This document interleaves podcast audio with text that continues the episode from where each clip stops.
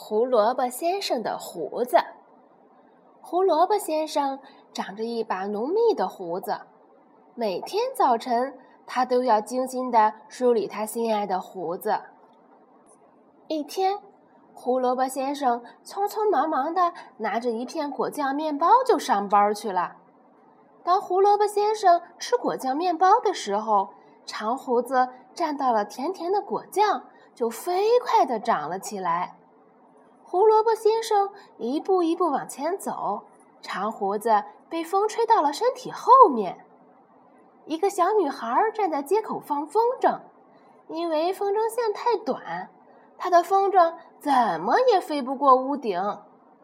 当胡萝卜先生路过的时候，小女孩看见了风里飘动的长胡子，高兴地说：“我可以用它来做我的风筝长线。”小女孩。剪了一段胡萝卜先生的长胡子，用来放风筝，风筝一下子就越过了屋顶。胡萝卜先生继续往前走，当他走到鸟太太的树下，鸟太太正为找不到绳子晾宝宝的尿布而发愁呢。当鸟太太看见胡萝卜先生风里飘动的长胡子，高兴地说：“可以用它来晾宝宝的尿布呀！”鸟太太剪了一段胡萝卜先生的胡子，系在两根树枝中间，晾起了一长串鸟宝宝的尿布。鼹鼠老师带着学生过马路，他们一个挨着一个，但不是前面了撞到后面，就是后面踩了前面的。鼹鼠老师看见胡萝卜先生的长胡子，突然有了好主意。他剪下了一段胡萝卜先生的长胡子，让每个小鼹鼠都拉住这段胡子，自己牵着胡子走在最前面。这样，小鼹鼠顺顺利利地过了马路。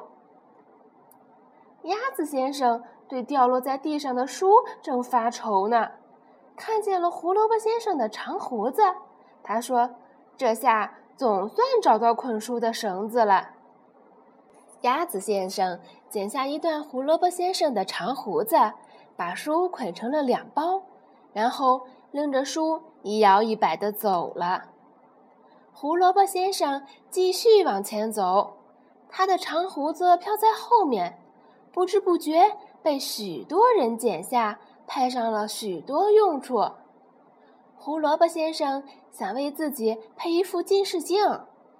就走进白菜小姐开的眼镜店，配完眼镜，白菜小姐说：“如果你用长胡子做绳子，把眼镜固定住，就不怕找不到眼镜了。”白菜小姐说这些话的时候，用一根长胡子系住了眼镜。